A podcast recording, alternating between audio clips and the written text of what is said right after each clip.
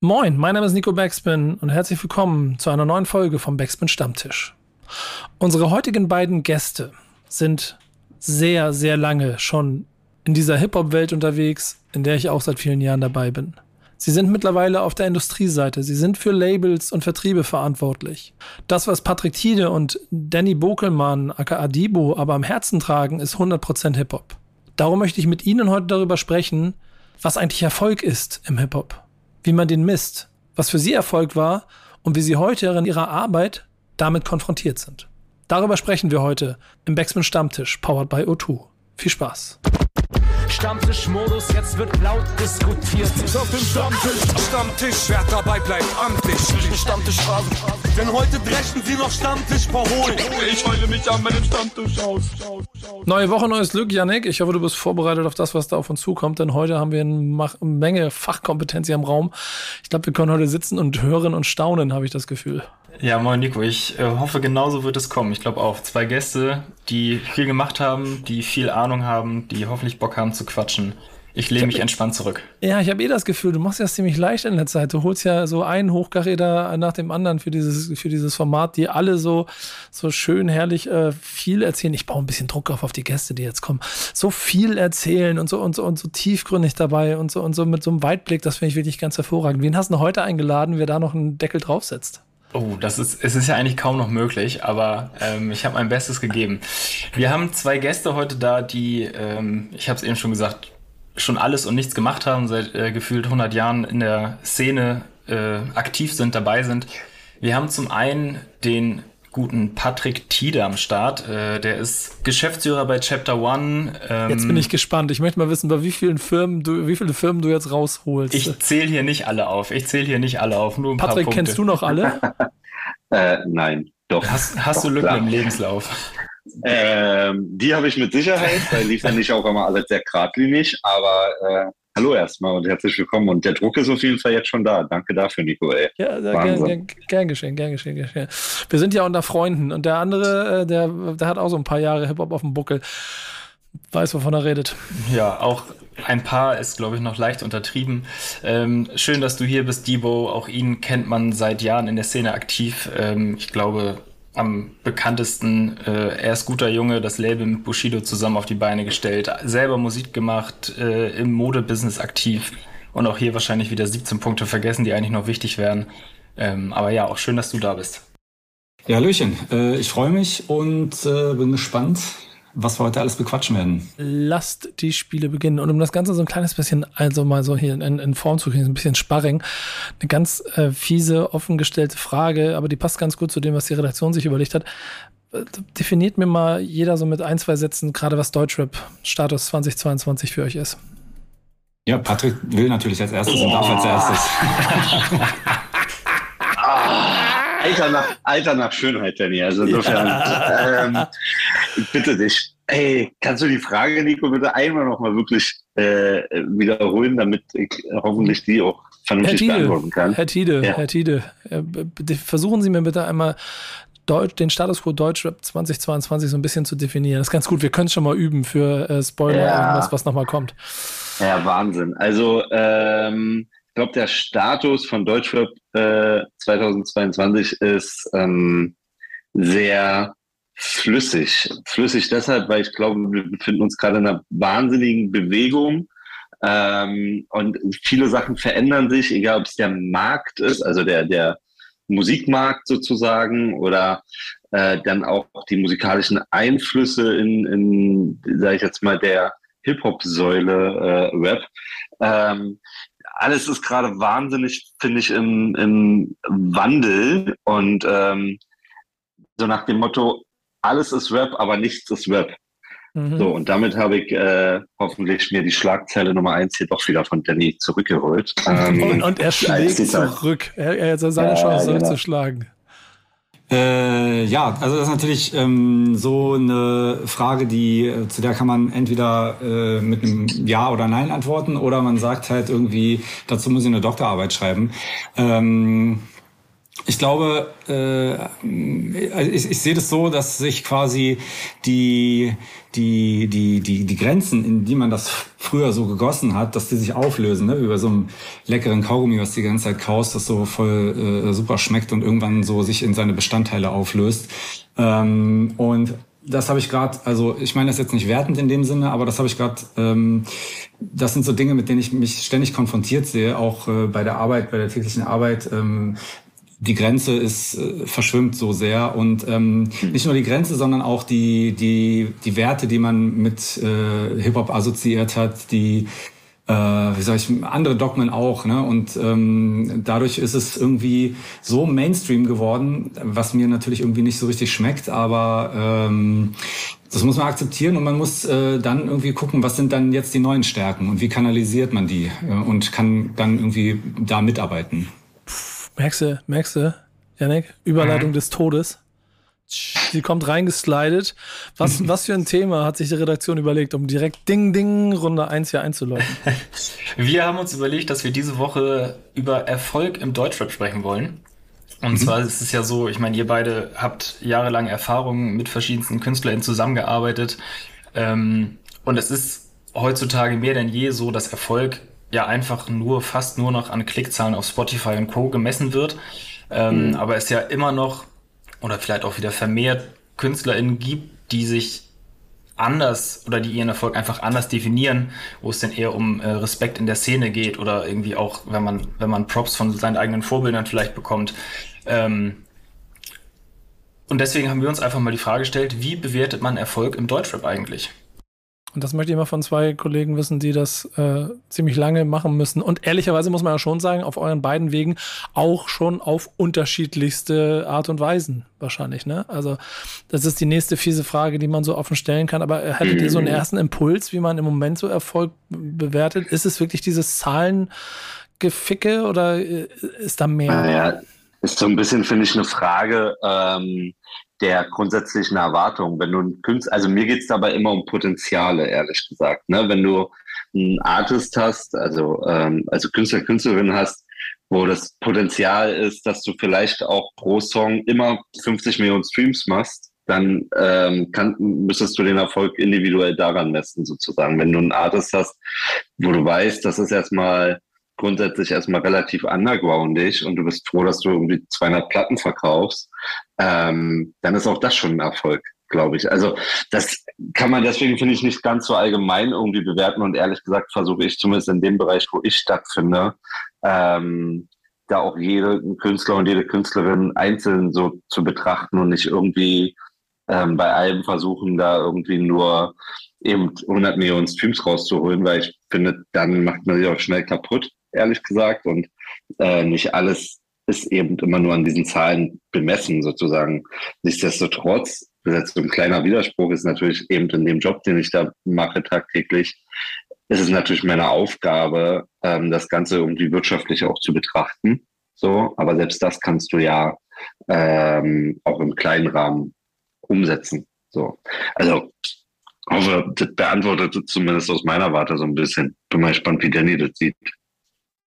Äh, ja, also es ist natürlich, äh, wir leben halt in einer kapitalistischen Gesellschaftsordnung und da ist halt alles in Tabellen und Zahlen geordnet und entsprechend äh, fällt es einem leicht dann zu sagen, so, ja, äh, Erfolg ist halt, wenn es besser ist als der andere das macht oder wenn es mehr ist als der andere macht. Ähm, es gibt natürlich, es ist immer auch die Frage der Perspektive.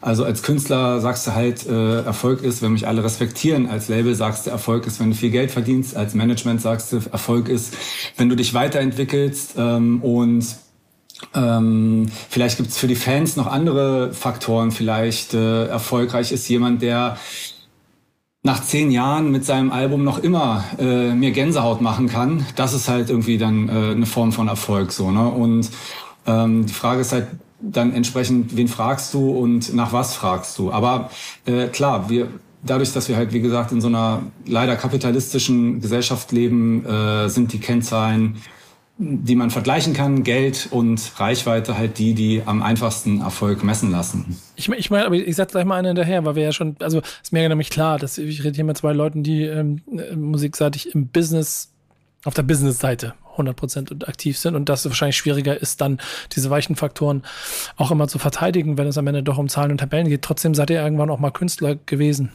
Ähm, ich, möchte, ich möchte mal euren eigenen größten Erfolg als Künstler hören. Das muss man ja sagen. Wer wissen möchte, was die beiden musikalisch in ihrer Karriere gemacht haben, googelt verdammt nochmal. Ich versuche hier nicht so viel zu erzählen. Ähm, aber äh, erklärt mir mal euren eigenen persönlichen Erfolg, den größten als Künstler. Tja, also für mich war das halt immer äh, so ein bisschen, wenn dieser, mh, mm, wenn Leute, die ich, von denen ich gedacht habe, dass die auf einem äh, musikalischen Level sind, dass es für die uninteressant ist, mit mir ins Studio zu gehen, wenn die gesagt haben, ja doch, klar, gehen wir zusammen ins Studio, das passt, habe ich Bock drauf. Das war für mich immer so ein Maßstab, äh, an dem ich für mich so ableiten konnte, dass ich auf dem richtigen Weg bin und dass das, was ich mache, erfolgreich ist, weil es äh, auf, auf, weil die Ausdrucksform, die ich gewählt habe, von den Leuten, die die gleiche Ausdrucksform haben, äh, respektiert wurde. Und ähm, dass das dann manchmal halt wirtschaftlich nicht so geklappt hat, hat mich dann in dem Moment äh, weniger gestört. Also das war, glaube ich, für mich und da waren natürlich die größten Erfolge in dem Sinne, wenn du halt Cas Künstler wie Casper oder so anschreibst, äh, den du halt zwei, drei Mal auf irgendwelchen Festivals gesehen hast und die dann sagen, äh, ja, ich habe Bock mit dir einen Song zu machen, obwohl ich aus einer ganz anderen Musikrichtung kam und so. Und das fand ich schon ähm, so ein bisschen das, was ich als Künstler als Erfolg definiert habe. Ja, also das hätte ich jetzt gar nicht besser ausdrücken können als das, was, was ähm, Danny eben gesagt hat, sozusagen, weil das war eigentlich, wenn ich so drüber nachdenke, und das ist ja dann doch schon ein paar Jährchen her, waren das eigentlich die schönsten Momente, ähm, zumindest in der, vielleicht jetzt mal Künstlerkarriere, die keine wirkliche Künstlerkarriere war, ähm, dass man auf einmal mit Leuten, die man vorher total gut fand, also wirklich ja auch eher sogar in einem gewissen Fan-Moment oder Fan war, ähm, weil ich auch immer noch heute bin, also bin immer noch gerne Rap-Fan, ähm, dass man mit denen auf einmal irgendwie eine gute Zeit hatte und kreativ sein konnte. Ne? Und es war jetzt bei uns kein Casper, aber wir haben damals ja dann trotzdem irgendwie mit, ich weiß noch, beim Debüt hatten wir Materia und, und Beatheit und das war irgendwie schon total aufregend und im Nachgang total Wahnsinn. Auch später mit Sido und Beatsticks und so. Ähm, ja, ich glaube, das waren so die schönsten Momente, aber es liegt wiederum, glaube ich, auch daran, dass wir nie so eine Momente hatten, keine Ahnung, große ausverkaufte Hallen, Goldplattenauszeichnungen oder keine Ahnung, sowas. Ne? Deswegen ähm, würde ich fast denken, hangelt man sich an diese wunderschöne Erinnerung. So. Ich, ich, wollte eben schon eine Frage dran setzen, aber ich, ich setze noch mal eine dazwischen. Gerade in der heutigen Zeit, wenn ihr dann in Anführungsstrichen auf der anderen Seite vom Schreibtisch sitzt, ne? Ähm, ist es äh, anders geworden? Merkt, merkt ihr, dass alle, mit denen ihr sprecht, im Prinzip weitestgehend dann doch Zahlen und erfolgsgetrieben sind nach wirklich diesem, also Superlativen und im Zweifel dann auch Kontostand verändernden Dingen? Oder spürt ihr immer noch mal bei Künstlern so eine Essenz, die so, so, so einen kleinen Kern von, oder vielleicht einen größeren Kern von dem hat, was ihr selber als Erfolg für euch damals wahrgenommen habt? Ja, also ähm, ich kümmere mich ja um Antifuchs zum Beispiel, die ist total ähm, unbeeindruckt von diesen Streaming-Zahlen. Für die zählt eigentlich nur, wo trete ich wann auf, bei wie viel Festivals bin ich gebucht äh, und dann im besten Fall äh, noch, ist es ein Festival, wo mich niemand kennt, so dass ich alle, die vor der Bühne sind, erstmal für mich begeistern muss und so. Also es gibt tatsächlich äh, noch ähm, viele Künstler, die so sind. Aber ich denke, die, die nicht in den, die nicht diesen Luxus haben, dass die schon diese Erfahrung gemacht haben, äh, wie es ist, auf der Bühne zu stehen oder wie es ist, einen Preis zu gewinnen oder so. Äh, für die ist es natürlich schwierig, auch sich zu vergleichen und da helfen auf eine gewisse Art und Weise diese Kennzahlen, ähm, auch wenn sie gleichzeitig natürlich ein riesiges Hindernis sind, sich ähm, individuell zu entwickeln. So. Hm. Ich überlege gerade, weil du bei dem letzten so gesagt hast, Glaubst du manchmal, die Kunst oder die Musik würde anders klingen, wenn bei Spotify die Zahlen nicht da stehen würden? Also ich sag mal so, ähm, es ist ja dann trotzdem dieser, dieser Druck da, sich an Playlisten oder an irgendwie bestimmte Dinge, die erfolgsversprechender aussehen, anzupassen mm. äh, und so schneller voranzukommen. Aber ich bin schon der Meinung, dass wenn ähm, es eben nicht so offensichtlich ist, dass du für, äh, was weiß ich, Rap-Beef äh, so viel öffentliche Aufmerksamkeit bekommst und die Klicks dann da viel wichtiger sind, als wenn du ähm, vielleicht was Schlaues gesagt hast, was politisch relevant ist oder irgendwie was deine Vorbildfunktion ausgelebt hast. äh, würde ich mir schon vorstellen können, dass äh, die Musik irgendwie diverser ist und dass die Künstler und auch die äh, Konsumenten das lernen, auch Dinge auszusprechen und dazu zu hören, die äh, abseits sind von Kennzahlen, ähm, sich sozusagen mhm. emotionaler unterhalten und dann glaube ich mh, setzen sich, es werden vielleicht nicht mehr Künstler, die sich ausprobieren anderweitig, aber ich glaube, dass sich mehr Künstler äh, dann durchsetzen, weil die Ausdauer einfach dann länger ist, wenn du einfach dich nur äh, über mh, Kommentare oder über was die, wie die Fans beim Konzert reagieren bestätigst und nicht über die, den Vergleich der Streaming-Zahlen. Mhm.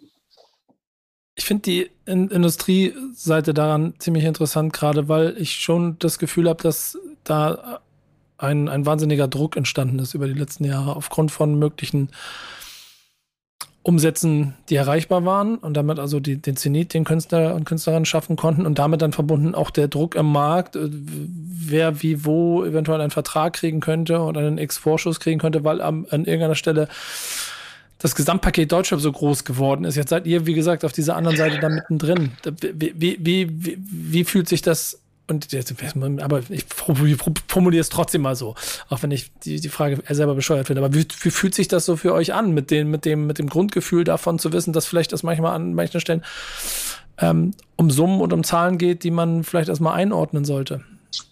Ich finde ehrlich gesagt, der Druck ist weniger geworden, beziehungsweise hat er sich verändert sozusagen, ne? weil mhm. gerade ist es ja eher so, ähm, dass man viel mehr gucken muss, wer ist ähm, der oder die ganz besondere Künstlerin, wo es noch vor ein paar Jahren darum ging, eigentlich äh, so viel Deutschrap wie möglich irgendwie zu sein und zu veröffentlichen. So und aufgrund dessen, dass da jetzt mal da so eine Goldgräberstimmung ähm, eine ganze Zeit lang war, äh, ist man, glaube ich, an dem Punkt, um in dem Bild zu bleiben, dass das ganze Gold jetzt mittlerweile abgetragen ist. So.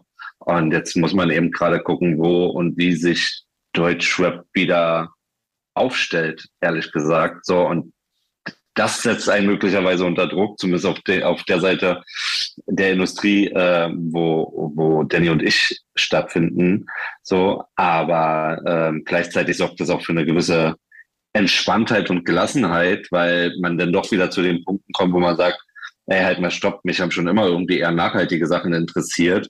Äh, habe ich ja doch recht gehabt, dann, indem man nicht jetzt irgendwie tausend Sachen unter Vertrag nehmen muss und dieses Spiel so mitspielt, sondern eher guckt, dass man dann doch wieder das Besondere findet, sage ich jetzt mal so. Genau, also worauf ich hinaus wollte, ist, äh, ähm, äh, dass wir beide von unserer Natur her, äh, also von Natur aus schon nicht die Leute sind, die immer nur nach Kennzahlen und einfach Geld verdienen, sondern die auch Spaß an der ganzen Sache haben wollten und das dann sozusagen aber hinten raus äh, uns dann immer zugute kam, so, weil wir einfach, glaube ich, Sachen entwickelt haben, die äh, langlebiger waren. Jetzt möchte ich mal Erfolg und damit auch zufrieden sein über das, was man an Erfolg erreichen kann, nochmal äh, mit euch besprechen, denn das ist das, was ich mit diesem Druck eigentlich so meinte. So. Ich habe das Gefühl, dass heute zu oft zu Künstler, Künstlerinnen vielleicht gar nicht so zufrieden sind mit dem, was sie Schritt für Schritt erreichen können, weil sie halt sehen, was links und rechts alles an bunten Dingen um sie herum passieren. Wie, wie, wie hm. arbeitet man damit? Mit Erwartungshaltung?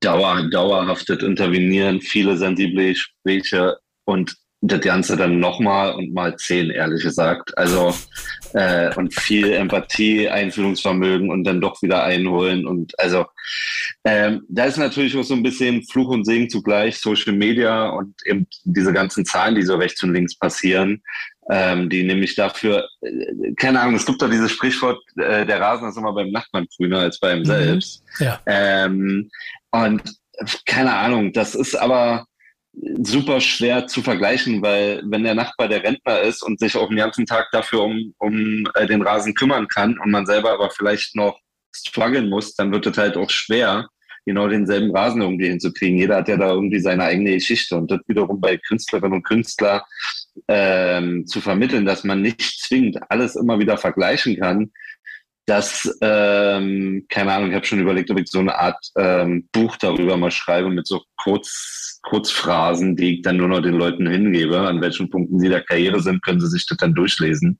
Ähm, weil das ist schon irre und sind natürlich eigentlich fast immer wieder die ähnlichen bis selben Gespräche. Ja. Jetzt das, das ich ganz schön vom Leder gelassen, glaube ich. Ja. Oh, ja, ja, bin ich bestimmt unsympathisch. Und das Schönste ist ja, als ob dich das interessiert, Alter. Ja, so weiter. Das, das Schönste ist, es braucht nur ein Gespräch mit einem anderen Künstler und schon ist das alles, was du sozusagen aufgebaut hast, wieder im Arsch. So, ne? Also die verunsichern sich gegenseitig dann immer äh, so stark. Aber das kann man sich auch zu Nutzen machen, Danny, finde ich. Ja, also okay. wenn man das, das manchmal, wenn man das das, naja, wenn man das manchmal weiß, naja, ich weiß, ach jetzt, sowas kann man ja ja nicht sagen, ne? aber man könnte ja eventuell auf die Idee kommen, äh, nicht nur, dass ein anderer Künstler quasi deinem Künstler reinscheißt, sondern könnte auch auf die Idee kommen, dass ein anderer Künstler total positiv verstärkt und auf einmal mitteilt, dass das total cool ist, wie man da ist, sozusagen, oder wo man da gerade steht an dem Punkt der Karriere. Und schon ähm, ist alles wieder tutti. Also insofern. Ja, das passiert allerdings selten, muss ich ehrlich sagen. Hab, habt, ihr denn, habt ihr dann auch mit eurer Erfahrung aber das Gefühl, dass, wenn, wenn dann die, die, die, die, die, die Fans oder die Beobachter von früher immer davon erzählen, dass im Zweifel vor, vor, dem, vor der Hip-Hop-Wende alles besser war, ähm, dass die recht haben? Oder gibt es immer noch äh, genauso viele Künstler die, und Künstlerinnen, die Künstler und Künstlerinnen sein wollen und deshalb den Erfolg vielleicht auch Schritt für Schritt für sich akzeptieren, weil sie künstlerisch sich weiterentwickeln wollen und äh, dann weniger diesen klassischen Erfolgsmechanismen nicht zum Opfer fallen. Also hat sich da irgendwas in der Masse verändert oder habt ihr schon das Gefühl, dass es immer mehr getrieben dahin ist und immer weniger, ist mir scheißegal, ob da zehn Leute in der Halle sind, ich spiele sie trotzdem leer. Mentalität stattfindet. Also äh, ich finde, dass ähm, gerade aktuell viele Künstler so äh, Musik machen, als sei es nur deren Hobby. Die relativ äh, äh, eiskalt irgendwie sagen, äh, ich verbieg mich nicht, passe mich nicht an. Das ist sozusagen schwierig, die dann zu entwickeln, aber es ist auf der anderen Seite auch relativ entspannt, weil du kriegst halt wenig Vorwurf an den Kopf geklatscht, wenn es nicht klappt und die machen dann weiter ihr Ding. Mhm. Ähm, also ich arbeite ja noch für einen Musikvertrieb, für iGroove. Äh, und insbesondere da, finde ich, sind ganz viele Künstler, die also unheimlich ähm, robust mit, mit so irgendwie Kritik umgehen. Also jetzt nicht im Sinne von, äh, dass die einfach mit allen Wassern gewaschen werden, sondern einfach super ignorant. So in jeglicher Hinsicht, im Positiven wie im Negativen und machen ihr Ding. Ähm, da könnte man bestimmt viel mehr rausholen. Das wollen sie nicht. Auf der anderen Seite ist es dann immer relativ äh, gut. Es ist, gibt viele verwöhnte Künstler, die einem auch wirklich alles anlasten. Wenn du für die irgendwie nicht die Modus Mio Platz drei bis eins geklärt hast, dann war das auf jeden Fall der Fehler vom Label und vom Vertrieb und allen anderen. Ähm, aber der Song hätte ja auf jeden Fall dahin gemusst. Ähm, und das gibt's dann auf der anderen Seite halt bei diesen, bei dieser neuen Generation auch selten. Ähm, ist also auch da wieder Fluch und Segen. Ähm, aber weil du vorher noch gesagt hattest, äh, ist es dann sozusagen besser oder schlechter als äh, früher, ähm, würde ich in der Summe dann trotzdem sagen, dass es natürlich schwieriger ist, weil es einfach nicht so greifbar ist. Man kann weniger, wenn es ein Problem gibt, kann man es irgendwie weniger anfassen und bearbeiten. So habe ich, also das ist alles so. Äh, einer von euch hat e-, eben gesagt, es ist alles so liquide geworden. Das hat es eigentlich ganz gut getroffen. Ne? Wie ist das bei dir von der Erfahrung, Patrick? Hast du das Gefühl, dass es weniger, weniger gibt, die vielleicht eine, die Intention haben, Erfolg an so Dingen zu messen wie ihr es auch für euch gemacht habt, um erstmal die ersten nee. Schritte zu machen, weil da der, das, der, die Sachen danach sowieso kommen werden, in Anführungsstrichen? Nee, total unterschiedlich, ehrlich gesagt. Es gibt Künstler, die wollen sofort eben die dementsprechenden Zahlen drehen und haben auch ein dementsprechendes Mindset. So, und dann gibt es aber auch Künstler, denen ist das klar, dass ich das nach und nach immer weiter aufbauen muss und das vielleicht ganz am Anfang blanke Zahlen, egal ob jetzt monetär oder eben auch in Streaming-Zahlen, ähm, dass das eben noch nicht gerade am Anfang der Maßstab möglicherweise ist, sondern dass man erstmal eine Art Fundament gießen muss. So interessant finde ich, dass man meistens dann irgendwie das sagt und das erzählt, was man dann so erzählt mit all der Erfahrung und Erlebnissen, die man dann irgendwie gemacht hat und dann verstehen das erstmal die Künstlerinnen und Künstler, zumindest geben sie einem oft das Gefühl, und dann kommt aber meistens dann doch eine Woche später wieder jemand und sagt, ey, ich muss ja aber trotzdem nochmal jetzt auf die drei Goldplatten machen und erfolgreicher sein. Und dann sagst du, pff, ja, haben wir nicht letzte Woche drüber gesprochen, dass ich das aufbauen muss. Aber ähm, ja, das ist aber irgendwie liegt in der Natur der Sache und das weiß man dann auch irgendwie. Also, dass das eigentlich Bestandteil unseres Lebens ist, sage ich jetzt mal so. Ey, da finde ich ehrlicherweise das Thema, das du mitgebracht hast, Patrick, total passend jetzt an der Stelle. Ähm, denn du möchtest über, also erzähl mal ganz kurz, welches Thema du mitgebracht hast, weil es passt eigentlich ganz schön. Also ich habe, das ist mir irgendwann so bewusst geworden, als ich mich immer weiter mit der Gen Z, ne, das, die ist ja in aller Munde sozusagen, ne, ähm, gerade auch in unserem in unserem Bereich, in unserer Industrie und in unserer Branche mit der Gen Z beschäftigt habe und, und äh, mich mit vielen Artists getroffen habe. Und irgendwann äh, wurde mir mal so bewusst, dass ich zumindest hier diese Frage mitgebracht habe, ähm, oder ist eigentlich auch eine These, dass in den letzten drei Jahren äh, quasi Deutschrap keine Superstars äh, mehr hervorgebracht hat. Da würde ich, bevor jetzt hier irgendwie gleich die Alarmglocken hochgehen, Superstar ist für mich wirklich so die Kategorie äh, Sido, ich gehe einmal über die Straße und mir hängen 500 Leute plus drei Fotografen von der Presse irgendwie an der Backe. Das Level meine ich. Ich meine damit nicht äh, ein Genre und äh, ein paar 16- bis 20-Jährige erkennen ein, sondern wirklich meine Mutter, die auch noch fast 70 ist, weiß, wer du bist, Level. Und äh, da würde ich behaupten, das gab es in den letzten drei Jahren nicht mehr. Was sagst du, Danny? Hm. Also ich scanne gerade in meinem Kopf so in so einem Schnelldurchlauf äh, die Hip-Hop-Szene. Mach das mal, ähm, da fragt nämlich, da fragt nämlich Yannick mal, der letzte Superstar, der dir vor Augen gekommen ist. Was, was glaubst du, wer ist der letzte große Rapstar? Ich kann es echt nicht beantworten. Ich mache gerade genau das Gleiche. Ich gehe es im Kopf durch. Ich sag, euch die, ich sag euch die Antwort. Bones und Kapi sind die letzten großen Stars. Genau. Nee, ja. ich widerspreche. Also ich sage, Katja, Katja Krasowitsche ist, also ich für mich persönlich ist sie kein Hip-Hop-Artist, aber sie findet ja im Hip-Hop statt und sie ist als Persönlichkeit, glaube ich, genauso Fame. Äh, aufgrund ihres sehr leicht zu wiedererkennenden äußerlichen Auftretens und ihrer äh, harten Community aus der LGBTQ-Szene. Äh, TQ. TQ-Szene. Und ähm, da würde ich sagen, die hat, ähm, also Bones sehe ich natürlich noch höher angesiedelt. Kapi, finde ich, ist gar nicht so ein Superstar außerhalb seiner Zielgruppe. Äh, und da hat Katja meiner Meinung nach äh, größeren, größeren Bekanntheitsgrad. So. Äh, ist, ist Shirin David vorher schon Superstar gewesen? Ja, ne? Ja. Jo.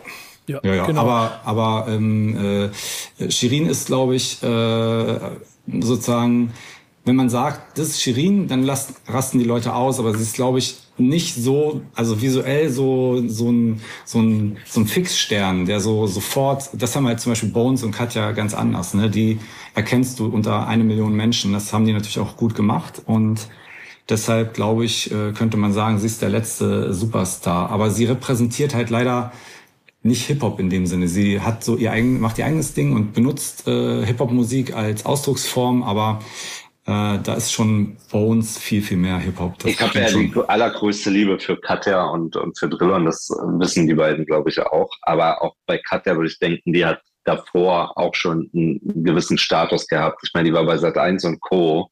und das mhm. auch schon weit vor drei Jahren, also das ist länger als drei Jahre her.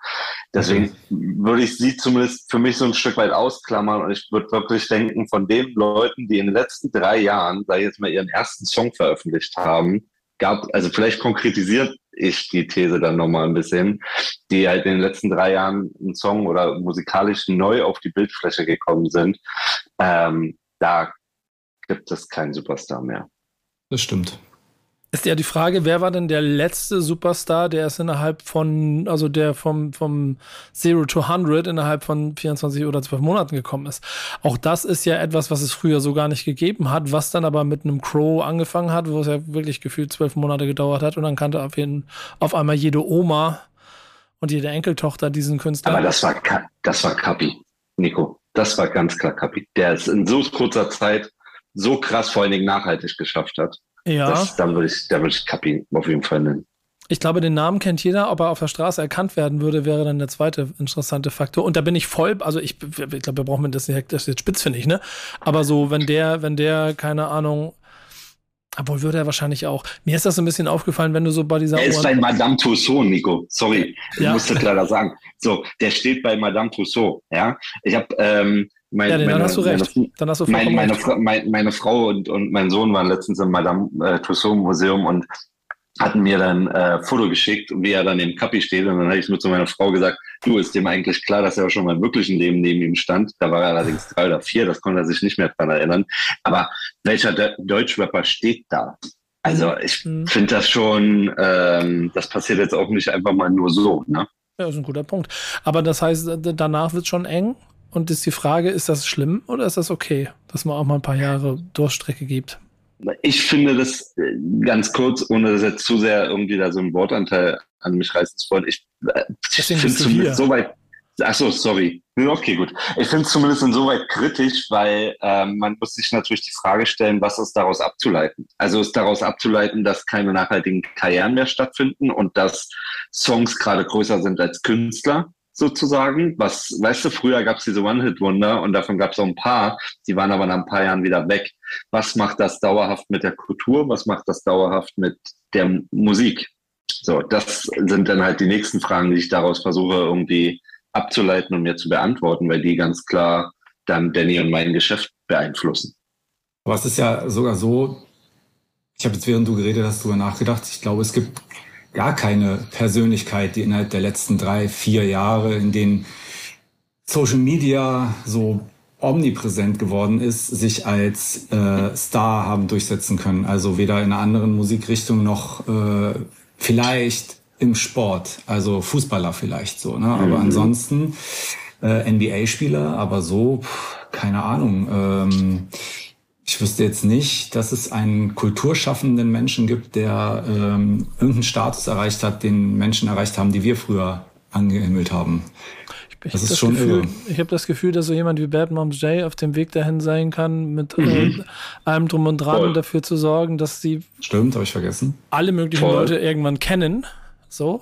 Und, und, sie trotzdem, und das ist ja auch ganz interessant, und dann für das Hip-Hop-Herz da draußen, liebe Leute, wenn ihr, wenn ihr äh, ein bisschen älter seid und sie noch nicht wahrgenommen habt oder nicht, nicht akzeptieren wolltet, weil sie vielleicht rote Haare, weiblich, was auch immer da eventuell die Faktoren waren, die Trigger-Momente waren, dann ja auch noch in bestimmten Songs einfach mal auch flext und zeigt, dass sie dann offensichtlich auch auf Hip-Hop, den Hip-Hop-Teil von der, von der Deutschrap-Musik, die, die, in der sie unterwegs ist, auch Bock hat, äh, bietet sie ziemlich viel von dem, was man als Gesamtpaket schnüren könnte, aber der Weg dahin ist unheimlich steinig und schwierig. Das merkt man auf jeden Fall, weil auch sich die verschiedenen Lager immer weiter voneinander entfernen, weil die, äh, das einheitliche Bild von dem, was Deutschrap ist, nicht mehr so stattfindet, weil die Gesellschaft da draußen, glaube ich, auch immer unterschiedliche Definitionen davon braucht und, glaube ich, es im Moment schwer ist, das zu definieren, wenn man auf der einen Seite äh, Gerichtsprozesse auf, äh, auf auf, auf, auf, auf ähm, Boulevard-Titelseiten sieht und auf der anderen Seite Künstler, die dort niemals auftauchen werden und trotzdem 30.000 Leute auf einer,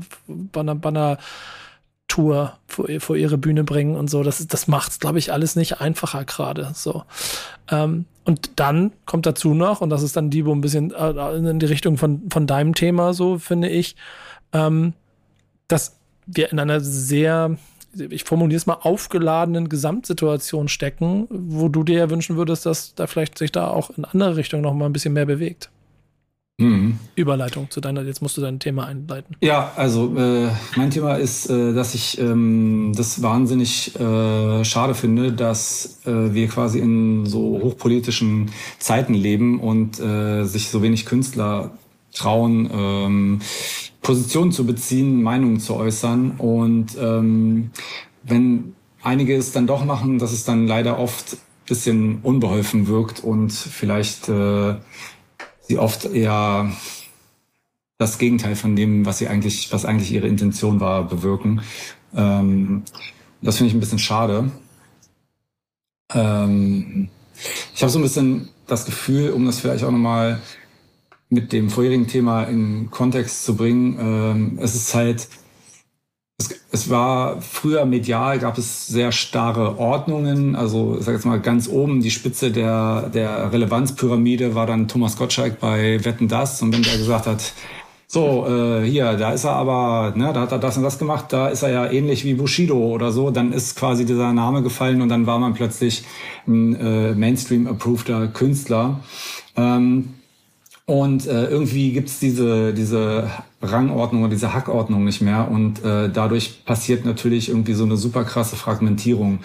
Und äh, ähnlich ist es, glaube ich, auch, wenn man das auf diesen politischen äh, Diskurs so ähm, ummünzt. Es wird quasi niemand mehr von jemand Übergeordneten auch in eine Rolle reingedrängt oder gezwungen oder es wird einem klargemacht, äh, lieber, liebe, was ich, Bad Moms J ist ja sozusagen ein positives Beispiel, die schon ihre Vorbildfunktion gut nutzt. Aber sagen wir jetzt mal, äh, liebe Katja Krasowitsche, äh, du musst dich jetzt hier auch mal irgendwie ähm, politisch weiterbilden, weil ich als Thomas Gottschalk oder ich als Showmaster des Todes verlange von dir, wenn du in meine Show kommst, dass du dich mit mir über sowas seriös unterhalten kannst. Und da ist irgendwie dieser Druck ist gar nicht mehr da, sondern es gibt diesen Kanal Künstler, Follower auf Social Media und wenn du da überzeugst, dann reicht das schon. So muss es halt irgendwie entertaining sein und dann ist alles gesagt, so nach dem Motto. Ne? Wobei ich da ganz kurz äh, äh, Katja tatsächlich wahnsinnig verteidigen möchte. Ne? Das gab ja mal irgendwann vor ein paar, ich weiß gar nicht, wann das war, da gab es da so einen kleinen Shitstorm bezüglich dem Feature mit Haiti.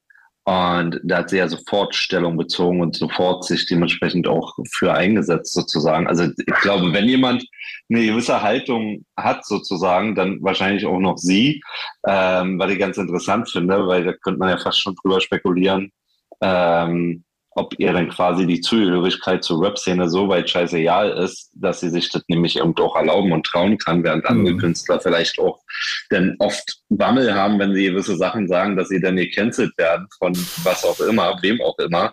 Ähm, aber ich glaube, Fragmentierung ist da ein echt krasses und wichtiges Wort, was du gesagt hast. Ne? Also ich habe schon das Gefühl, dass aufgrund dieser Fragmentierung ähm, Leute, anderen Leuten gar nicht mehr zuhören können, zwei Meinungen nebeneinander gar nicht mehr bestehen dürfen, sondern man muss seine Meinung dem anderen immer überhelfen.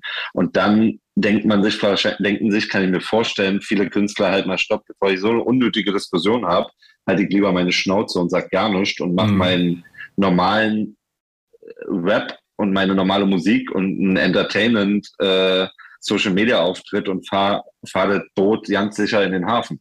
So, mhm. ähm, also wäre jetzt zumindest mal meine These oder Aussage dazu. Ja.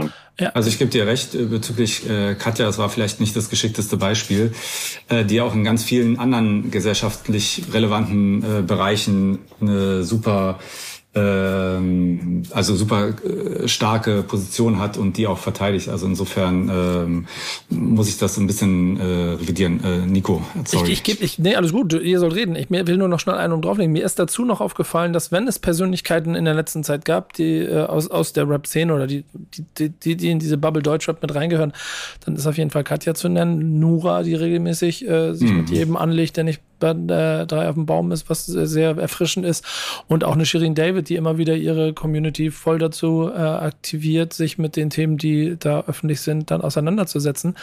Ähm, und das sind alles weibliche Künstlerinnen, die denen allen dann auch ja. immer im, im, häufig im Kampf äh, innerhalb dieser Szene fast auch noch die Daseinsberechtigung und die Zusammengehörigkeit wieder abgesprochen wird.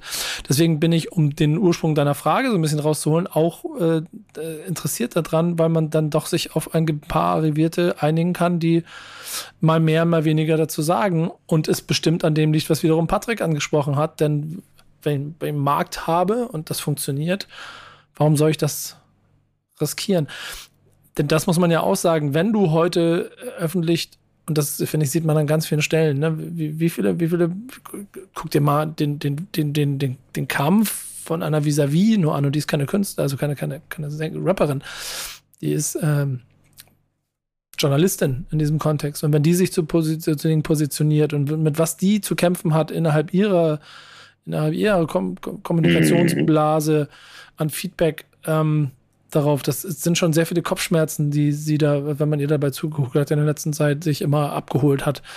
Ähm, da sehe ich die absolut logische Antwort darauf, warum Debo es zu wenige Schwergewichte gibt, die loslegen, weil sie sonst auf so vielen Ebenen vielleicht Kämpfe austragen, die sie vielleicht selber gar nicht gewinnen können oder wollen. Und das ist schon ja. schade, aber es ist halt auch, ein, auch ein, ein bisschen ein Opfer der Zeit, in der wir uns, glaube ich, befinden.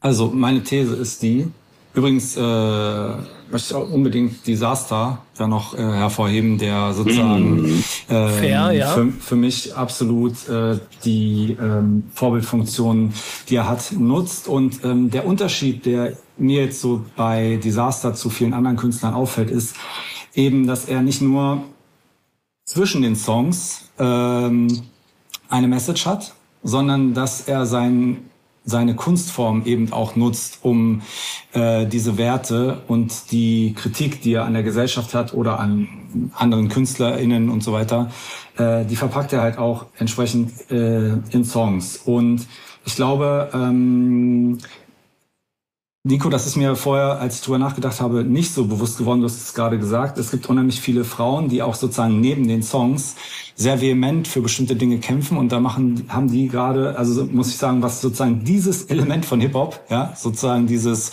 der, äh, die Ungerechtigkeit der Welt zu beseitigen, ist für mich immer das fünfte oder das sechste Element gewesen, je nachdem, wie viele Elemente man äh, Hip-Hop zurechnet. Ähm, das wird gerade von den Frauen sehr äh, massiv gelebt. Äh, und mir fehlt das quasi, äh, ich finde das, finde es dope, wie Hip-Hop sich ähm, stilistisch weiterentwickelt hat, aber was die Message betrifft, fehlt mir das einfach, dass die Künstler sich trauen zwischen dem 0815, ich habe mal Drogen genommen, ich mache Partys, ich kaufe mir Mercedes, ich bin der geilste Ficker, äh, ich habe die, äh, ich habe den dicksten Hintern und äh, ich bin cool, Party, Party, ihr seid alle meine Follower fände ich persönlich ist geiler und authentischer und ich glaube, dass das helfen würde, sozusagen allgemein die ähm, Stimmung in, bei den Hip-Hop-Hörern ähm, ein bisschen zu verbessern wäre, wenn man auch in Songs, in denen man sozusagen emotional geprägt wird, wenn man da auch sozusagen so eine Messages unterbringt. Das, das fehlt mir so ein bisschen. Voll. Vor allen Dingen, das müsste man ja nicht mal, man muss ja ja nicht so klischeehaft einen ganzen Song darüber machen. Das reicht ja manchmal die ein oder andere Line, die einfach nur drin ist, die aufblitzen lässt, dass derjenige vielleicht sich doch für gewisse Sachen engagiert oder eine gewisse Haltung hat. Genau. Und eben nicht nur platt äh, Fuck the Police, sondern dass man auch, ähm, es ist, ist doch auch total legitim, äh, sich über, keine Ahnung, äh, was sich wie mit Rentnern, Obdachlosen, äh, Asylsuchenden und äh, umgegangen wird, was sich äh, das unfaire Steuersystem oder oder das kann man immer mal irgendwo in einem Song mit unterbringen, nicht einfach nur um es gemacht zu haben, sondern man muss natürlich auch irgendwie äh, dieses Bedürfnis leben, so ne, also dass man sozusagen mhm. diese Message hat und ähm, das finde ich können sich einige Künstler ruhig mal mit ihren Songwritern hinsetzen und sagen, lass uns diese Sache auch mal mit aufnehmen so. Na gut. da macht er ein Thema auf. ja, Ey, ich brauche ich brauch, ich brauch nicht nur geile Lines, ich brauche jetzt auch noch Haltung. Könntet ja. ihr mir die bitte schreiben? Ja, ja super. Das habe ich extra so gesagt. Extra schreib, schreib mal Haltung. Aber ähm, guck mal, du hast ja die These in den Raum gestellt, die Frage gestellt, die Antwort im Prinzip auch schon mitgegeben. Seht ihr denn aber so, äh, und dann müsst ihr beide wieder aus euren beiden Blickwinkeln auf den Markt schauend, ähm, mir mal äh, so, so, so eine Meinung Seht ihr denn dort aber schon eine Entwicklung zu mehr Haltung in der Breite als vielleicht noch vor ein paar Jahren? Jetzt also, gerade ja. Also ich ja, glaube, da ist so ein sagen. kleiner, also sorry, ja, genau. Also da gibt es jetzt so ein paar kleine Feuerchen, die so aufblitzen, sage ich jetzt mal so. Und mal gucken, ob daraus noch ein richtig großer Brand wird, so, ne? Ob es jetzt so ein Künstler ist wie, wie Epsilon, glaube ich. Mhm. Ähm, und, und noch andere. Also ich glaube, da gibt es ein paar Künstler, wo das eben gerade so nach und nach aufploppt, die eben eine gewisse Haltung, ein gewisses Mindset, Bewusstsein, ich glaube, Bewusstsein vergisst man dabei oft sozusagen, ähm, haben und das nach draußen tragen, um wiederum die Hörerschaft ähm, ein Bewusstsein zu schaffen. Ähm, weil ja, wenn dann, nur wenn man Bewusstsein für etwas hat, kann man möglicherweise Sachen im Nachgang auch verändern.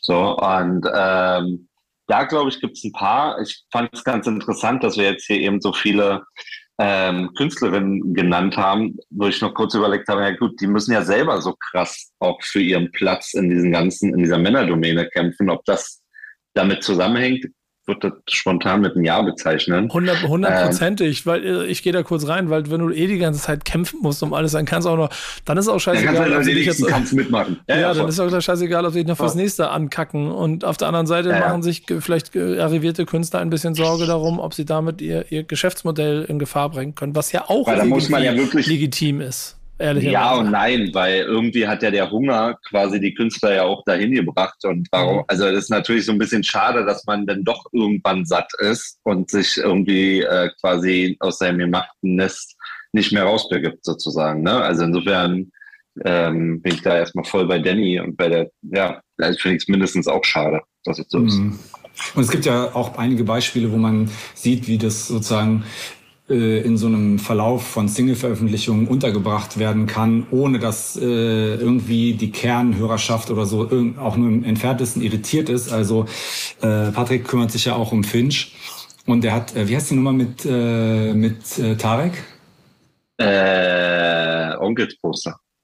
Ja, genau. Und Onkels Poster ist natürlich, dass der überkrass sozialkritische Song für die Entwicklung im Osten. Da muss man natürlich die Kapazität haben, zwischen den Zeilen das hören zu können. Aber das ist natürlich eine so geniale Nummer. Und ähm, äh, also ich denke, wenn man das wenn man das ab und zu mal einfach mit unterbringt, dann äh, weiß man auch, dass ein Künstler so ein gewisses Verständnis für Dinge hat. Und ähm, ich glaube, dass ein so ein Song manchmal schon reicht, um äh, bei jedem Hörer einen Impuls zu wecken, ähm, okay, wir machen hier beim Finch-Konzert richtig Action, es ist einfach nur Party und geile Zeit, aber wir dürfen nicht vergessen, äh, dass wenn das vorbei ist, äh, jeder von uns auch seine Struggles hat so. Und das ist einfach super wichtig, dass ein Künstler ab und zu darauf aufmerksam macht. Und eben nicht nur im Interview, wenn man irgendwie ähm, Jan Böhmermann gegenüber sitzt und der irgendwie versucht, einen sowas smart aus der Reserve zu locken so. Janik, du bist ja bei uns dann jetzt an vorderster Front mit allen Themen. Hast du auch so das Gefühl, dass da, dass da immer mehr so, so Haltung entsteht und auch, auch im Zweifel in den Themen, das kann man ja hier mal so sagen, du, da kommen dann natürlich die Leute auf dich zu mit Themen, die auch noch Kommunikationsbedarf haben.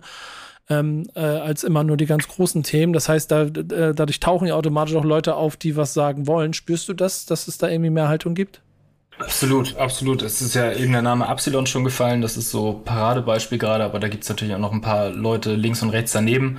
Ähm, es ist, glaube ich, interessant zu sehen, was denn tatsächlich in Zukunft daraus wird, weil das wurde ja eben auch schon gesagt, dass es jetzt, ja, es passiert ein bisschen mehr, aber auch alles noch auf einem überschaubaren Niveau, um es mal so zu sagen. Ähm, ja, und es ist einfach interessant zu sehen und zu beobachten, ob einer von diesen Künstlern so groß werden kann und trotzdem, sag ich mal, diese, diese Message beibehält, diese Haltung beibehält mhm. oder die im Zweifel auch, naja, ablegen muss. Ähm, ja, oder ob das irgendwann an den Punkt kommt, wo einem sowas auch ja quasi den Erfolg ein bisschen, ein bisschen hemmen kann.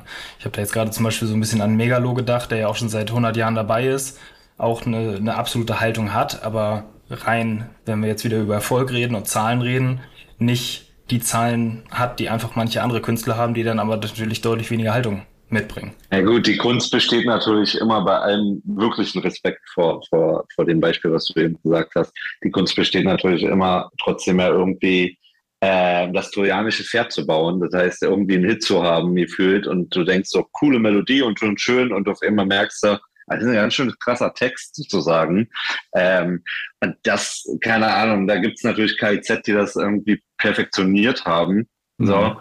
Ähm, und dann, ja, weiß ich auch nicht, dann gibt's eben, ja, fallen mir da auch nicht mehr ganz so viele Beispiele ein. Ähm, das ist nämlich, glaube ich, die Kunst sozusagen, weil das, dann wird halt so ein, so ein so ein kleines Feuer möglicherweise dann noch eben ein großer Brand. Ne? Du bringt gar nichts, wenn das nachher auf, ich sag's jetzt mal ganz überspitzt äh, und mit Absicht dann auch ein bisschen übertrieben, wenn du da auf holprigen äh, äh, Beats dir einen cool wegflowst, dann ist das cool, dann finden wir alte Herren das cool.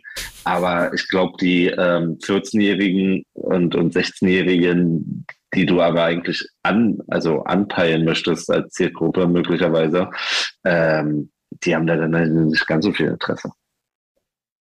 Was macht euch beiden im Moment am meisten Spaß an eurem eigenen Job? Zu coolen Podcasts eingeladen zu werden. Ich hatte mir das vorhin ehrlicherweise gewünscht, dass du bei den größten Erfolgen deine, deiner Karriere auch so Sachen ansetzt wie Interviews auf zugefrorenen äh, äh, ja, Flüssen in Hamburg ich, und so. Ja, aber das kann ich, ich kann dir das ja nicht ständig unter der Nase rein. Ja, ist, das, okay. Äh, ist okay. dafür mag ich dich auch zu sehr. Geil. Und jetzt ernsthaft? Frage vergessen, ne? ja, Danny, Danny, worauf, Danny, worauf freust du dich? Was, was, also, was lässt dich jeden Tag aufstehen? am meisten Spaß macht mir natürlich, äh, ehrlich gesagt, dass, ähm, wie soll ich das sagen? Ich beschwere mich zwar oft darüber, dass man irgendwie hier und da medial äh, nicht so ernst genommen wird, wenn man irgendwie mit Hip-Hop zu tun hat und dass äh, das irgendwie so eine, trotz der unfassbaren Größe, die Hip-Hop gewonnen hat, äh, manchmal noch so als Subkultur wahrgenommen wird und man sich irgendwie mit, aha, der Mann, der Hippie Hippe Hopo gemacht, äh, so äh, begrüßt wird. Ähm, aber auf der anderen Seite gibt es, glaube ich, äh, in allen anderen Musikgenres, und es fällt mir jetzt auf, äh, seit ich beim Vertrieb arbeite, einfach überhaupt gar keine Möglichkeit mehr, sich öffentlich auszudrücken und auszutauschen und irgendwie äh, relevante Dinge ähm, öffentlich zu präsentieren. Und das ist schon in der Hip-Hop-Szene trotz je berechtigter Kritik noch so, dass alle sehr gut miteinander vernetzt sind, dass alle Bock haben, gute Themen zu unterstützen. Und wenn du mit einer guten Idee oder einem guten Song irgendwo anklopfst, versuchen alle das möglich zu machen, ohne gleich zu sagen, ja, aber jetzt hier müssen nochmal 3,6 Prozent an den und den abgerechnet werden und bla bla bla so. Und das, ähm, das hat sich tatsächlich im Hip-Hop nicht verändert und das finde ich äh, im Großen und Ganzen nicht verändert und das finde ich großartig, ja. Und Patrick?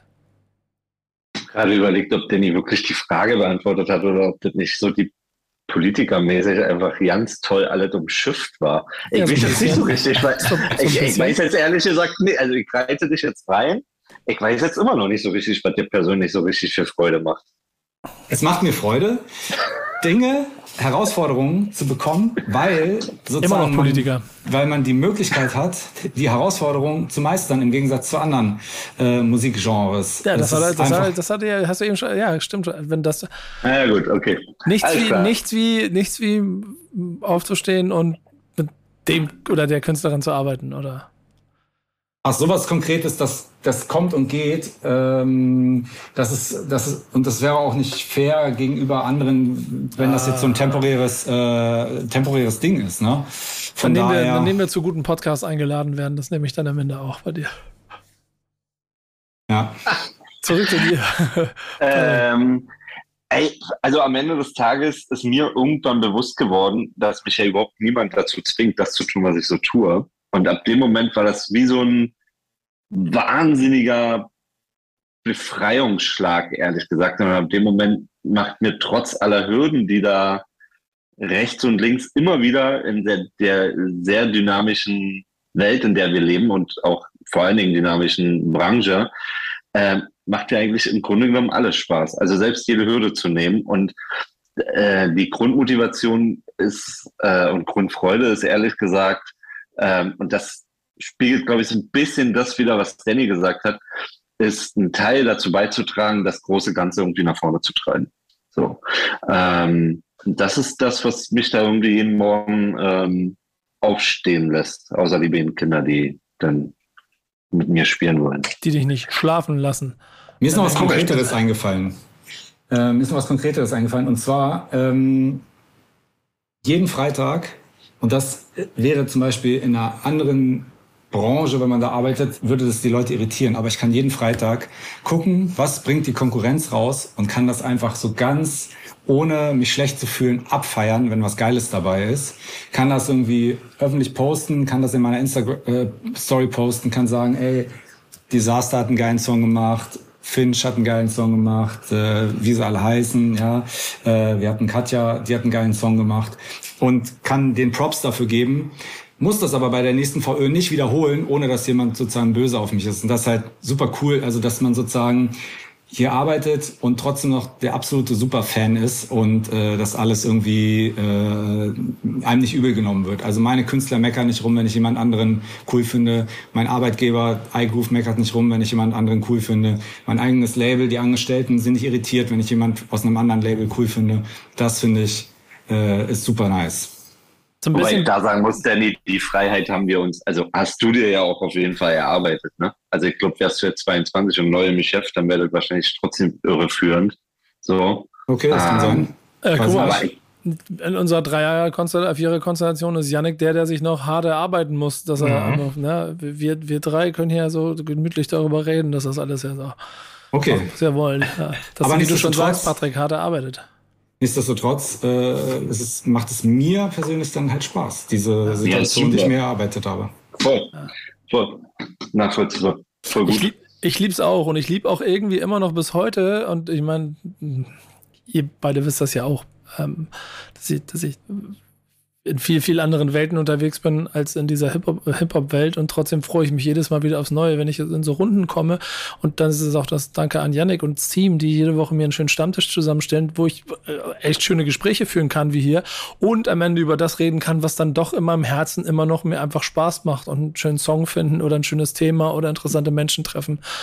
Ähm, das mag ich einfach nach wie vor wahnsinnig gerne. Und ich glaube, das, das eint uns alle, weil wir dankbarerweise so viele Jahre schon in diesem Spielplatz mit rumspielen spielen dürfen, an dem wir irgendwann mal angefangen haben. Das ist nach wie vor schön. Auf dem haben wir äh, irgendwie metaphermäßig ja wahlweise mit äh, Kassettendeck oder CD-Player oder MP3-Player ganz schön viele geile Alben gehört. Ähm, hm. Das ist eine schöne Überleitung. Dankeschön. Und die Spaßverdienen war auch überhaupt nicht vorsehbar. Was, was ist so passiert? Sehr gut. Nee, Sehr nee gut. Äh, äh, für die, für die, äh, Moment, für die Überleitung will ich auch kein Lob. Ich musste nur eine bauen. Ähm, was habt ihr dann für Klassiker mitgebracht diese Woche? Äh, soll ich anfangen oder was? Sehr gerne. Ja, also ich habe äh, Scarface, The Diary. Ähm, und zwar war das äh, so, dass zu einer Zeit, als äh, ich, wie viele andere auch, äh, angefangen haben, West Coast Rap abzufeiern, ähm, The, The Chronic von Dre und äh, Snoop, äh, das Doggy Style Album und so weiter, ähm, war das dann so, dass irgendwie alle diesen Battle äh, Ost gegen West äh, so in sich getragen haben und ähm, ich habe dann so nebenbei noch den Süden für mich entdeckt und fand einfach, dass dieses Album ähm, im Gegensatz zu allen anderen Hip-Hop-Alben, die ich gehört habe, irgendwie so ganz viel Soul und politische Message hatte, ähm, aber halt einfach nur ein Street-Rap-Album war. Also im Prinzip das, was wir vorher gesagt haben, was ich so ein bisschen äh, vermisse und kritisiere, liegt vielleicht auch daran, dass ich mich oft für so eine Sachen begeistern konnte. Wenn jemand es geschafft hat, Real Talk zu droppen, ein geiler MC war, geile Beats hatte, aber trotzdem irgendwie diese politische Message mit drin war. Und das war das tatsächlich das erste Album, was diesen Mix hatte. Ich habe dann später erst verstanden, wie man sozusagen äh, das NWA-Album verstehen muss und so weiter und so fort. Das hatte ich damals noch nicht so richtig geschnallt. Ähm, aber deshalb ist das für mich so eines der Nonplusultra Legendary Alben. Ähm, und ich habe dann später auch mitbekommen, dass ja Mike Dean als Produzent äh, da sehr involviert war, der später halt irgendwie äh, ganz viel für die Karriere von Kanye West getan hat, äh, da sozusagen maßgeblich den Sound mitgeprägt hat und ähm, der, äh, was es sich, ich, ich glaube, 200 oder 250 Top 10 Alben mitproduziert hat, mehrfach für den für die Grammys nominiert war, also äh, absoluter Super King. Ähm, und das hat es dann im Nachgang für mich nochmal relevanter und, und äh, äh, cooler gemacht, dass ich das Album geil fand. So, ne? Ja. Schöne Auswahl. Ja. Hast du eine Meinung dazu, Patrick? Ähm, nee, das mit Mike Dean war mir gar nicht so klar und bewusst fand ich auch, sowas mag ich übrigens, dass man, obwohl man gefühlt seine Hip-Hop-Hausaufgaben gemacht hat, jeden Tag immer noch was Neues dazulernen kann. Das feiere ich total. Ähm, nee, aber geile Platte auf jeden Fall. Ja. Gar nicht so auf dem Sender. Ich gucke gerade nebenbei so hier ein bisschen so, ganze Ich habe sie auch in der, in der Vorbereitung nochmal gehört. Ähm, auch, also ne, wie, so, wie so oft bei diesen Classics äh, natürlich bin ich zu jung, um das irgendwie live mitzukriegen, aber zum Nachhören auf jeden Fall sehr, sehr, sehr cooles Ding. Hat mir, hat mir nochmal gut gefallen, das wieder nochmal in Erinnerung zu bekommen, nochmal reinzuhören. Ähm, auch wenn ich natürlich nice. einen ganz, ganz anderen Zugang dazu habe, als du jetzt eben beschrieben hast. Ja. Scarface ist eh so ein Künstler, der so mich nie so ganz gekriegt hat irgendwie. Der, der hat mal versucht. Ja, ja, ist auch noch, ja, ja. Also, da musst du jetzt, sag ich mal, auf deine alten, auf deine alten Tage musst du dir die Alben nochmal anhören. Das, die wirken dann anders. Das ist ja, tatsächlich so. Vielleicht hast du recht, aber es ist so. Der hat mal versucht, Bürgermeister von Houston zu werden. Ja, geil. aber bei sowas, bei sowas, Nico und Danny, ich ärgere mich ganz oft, dass man dann, also einerseits ärgere ich mich, dass man eh schon zu alt ist und dann denke ich mir manchmal, ist man noch viel zu jung, weil ich hätte jetzt ja so eine gewissen Zeiten, also bei dir, Danny, du bist ja nur mal zweieinhalb Tage älter als ich, ähm, aber ich ärgere mich manchmal, dass man so eine Zeit nicht ganz bewusst wahrgenommen hat. Ne? Also ich habe zum Beispiel ja sowas wie Nas und The Medic, also habe ich heute nicht mitgebracht, aber sowas ich, konnte ich ja erst nachhören. Also das, was mhm. Janik jetzt eben gesagt hat, ne? Dann muss man so versuchen, sich so reinzufühlen und so. Das ist alles cool, so, aber manchmal Sachen so genau in dem Moment, wenn sie rauskommen, quasi und diesen Vibe dann so aufzufangen, das, ähm, da finde ich manchmal schade, dass man sowas nicht ähm, ja, direkt irgendwie mitbekommen hat. Also auch bei dem Album das ist auch eine Platte, die ich erst später nachgehört habe und nicht in dem Augenblick gehört habe, als sie damals rauskam. Ne? Ja, ja, deshalb ist sie auch für mich so, so relevant, weil das war tatsächlich war dann äh, 16 und das war das erste Album, wo ich so ähm, mich, also ich habe viel mit Skatern rumgehangen, die dann irgendwie so ein bisschen ähm, ihre Erfahrungen mit Polizei gemacht haben. Dann hat man sich mit Polizeigewalt auseinandergesetzt. Dann waren die Skater natürlich alle sehr links. Die Nazis haben die irgendwie vermöbelt und ich war dann irgendwie so mittendrin. Und dann ähm, habe ich irgendwie zu derselben Zeit viele von meinen jetzigen Freunden äh, kennengelernt, Jugos und Polen und Türken und das war nochmal ein anderes Kaliber und dann kommt dieses Album und vorher habe ich halt alles, was Snoop und Dre und NWA war, habe ich dann eher so ironisch, partymäßig verstanden, ne? ähnlich wie so diesen Skate-Rock, mhm. äh, den es damals gab oder, oder Ska-Punk war das ja damals und habe das überhaupt nicht gefasst. Und das Album hat mich halt dann so ein bisschen, äh, hat mir ein bisschen den, den, den Boden unter den Füßen weggezogen. Und ähm, dafür bin ich sehr dankbar, dass das Album das gemacht hat, weil ich glaube, ähm, ich glaube, dass ich sonst äh, Hip Hop ein bisschen als Spaßveranstaltung kategorisiert hätte so. Hm, das ist spannend. Also ich, ich werde das, glaube ich, wirklich mal machen. Ich habe hier nebenbei so ein bisschen mal ganz kurz durchgeguckt ähm, und ertappe mich dann doch dabei, dass ich eine Handvoll Songs mein ganzes Leben lang mit mir rumtrage, aber nicht so eine ganze Diskografie, wie ich das bei anderen tue, auch aus der Zeit. Trotzdem ist halt ähm, mein Plan Tricks on Me, glaube ich, gehört zu den Top 10, mm, ja, Top, Top 10 All-Time-Songs in meinem Leben von Ghetto Boys. Äh, das heißt, er ist automatisch da drin. Und äh, also ich weiß nicht, ob ihr das kennt, aber ich so, ich, so, ich habe so natürlich auch so Playlisten und da war früher so alle möglichen Kram. Und wenn du dann so alte Sachen und dann durchhörst, da gibt's ja schon Sachen, da bleibst du hängen und dann ist mal so einer, oh, der ist ganz geil, manche kannst du skippen. Und das ist halt einer, da bleibe ich immer. Und dieses Bewusstsein darüber zeigt mir, okay, Nico, Einfach, einfach nochmal einfach noch mal Debo zuhören und nochmal komplett durchhören. Werde ich mal gucken, ob ich das irgendwann schaffe. Ähm, was hast du denn mitgebracht, Patrick? Boah, ehrlich gesagt, überhaupt nichts mit so einer geilen politischen, mit so einem geilen politischen Impact. Ich würde es aber trotzdem mal ein bisschen ausholen. Und zwar, ich habe Master P und Gameface mitgebracht. Überhaupt nicht seine geilste Platte und auch nicht mal seine erfolgreichste Platte. Aber genau deswegen habe ich sie ausgesucht, ehrlich gesagt, weil eben manchmal, ich habe manchmal einen Hang dazu oder grundsätzlich mag ich die Rocky-Geschichte ja, von Menschen sozusagen. Äh, den großen Erfolg, dann wieder einen kleinen Fall, aufstehen, Mund abwischen wieder weitermachen sozusagen. Und das spiegelt dieses Gameface-Album für mich wieder, weil das war, glaube ich, damals dann auch ähm, ich glaube sogar, das war die erste Major-Platte, die er gemacht hat. Er war vorher ja immer nur im Vertrieb und die Platte ähm, hat er damals mit, mit äh, Universal, mit dem Major gemacht. Und die lief, glaube ich, unter kommerziellen Aspekten nicht ganz so erfolgreich wie eben die Platten in den 90er Jahren bei ihm. So, ehrlich gesagt, zu dem Zeitpunkt, als das damals rauskam, fand ich den größten Schmutz, den es überhaupt gab, weil ich es überhaupt nicht verstanden habe, sondern weil es für mich tatsächlich nur Klamauk war mit UV und äh, Real Love heutzutage sind es für mich die größten Songs, die ich jederzeit immer abfeiern könnte.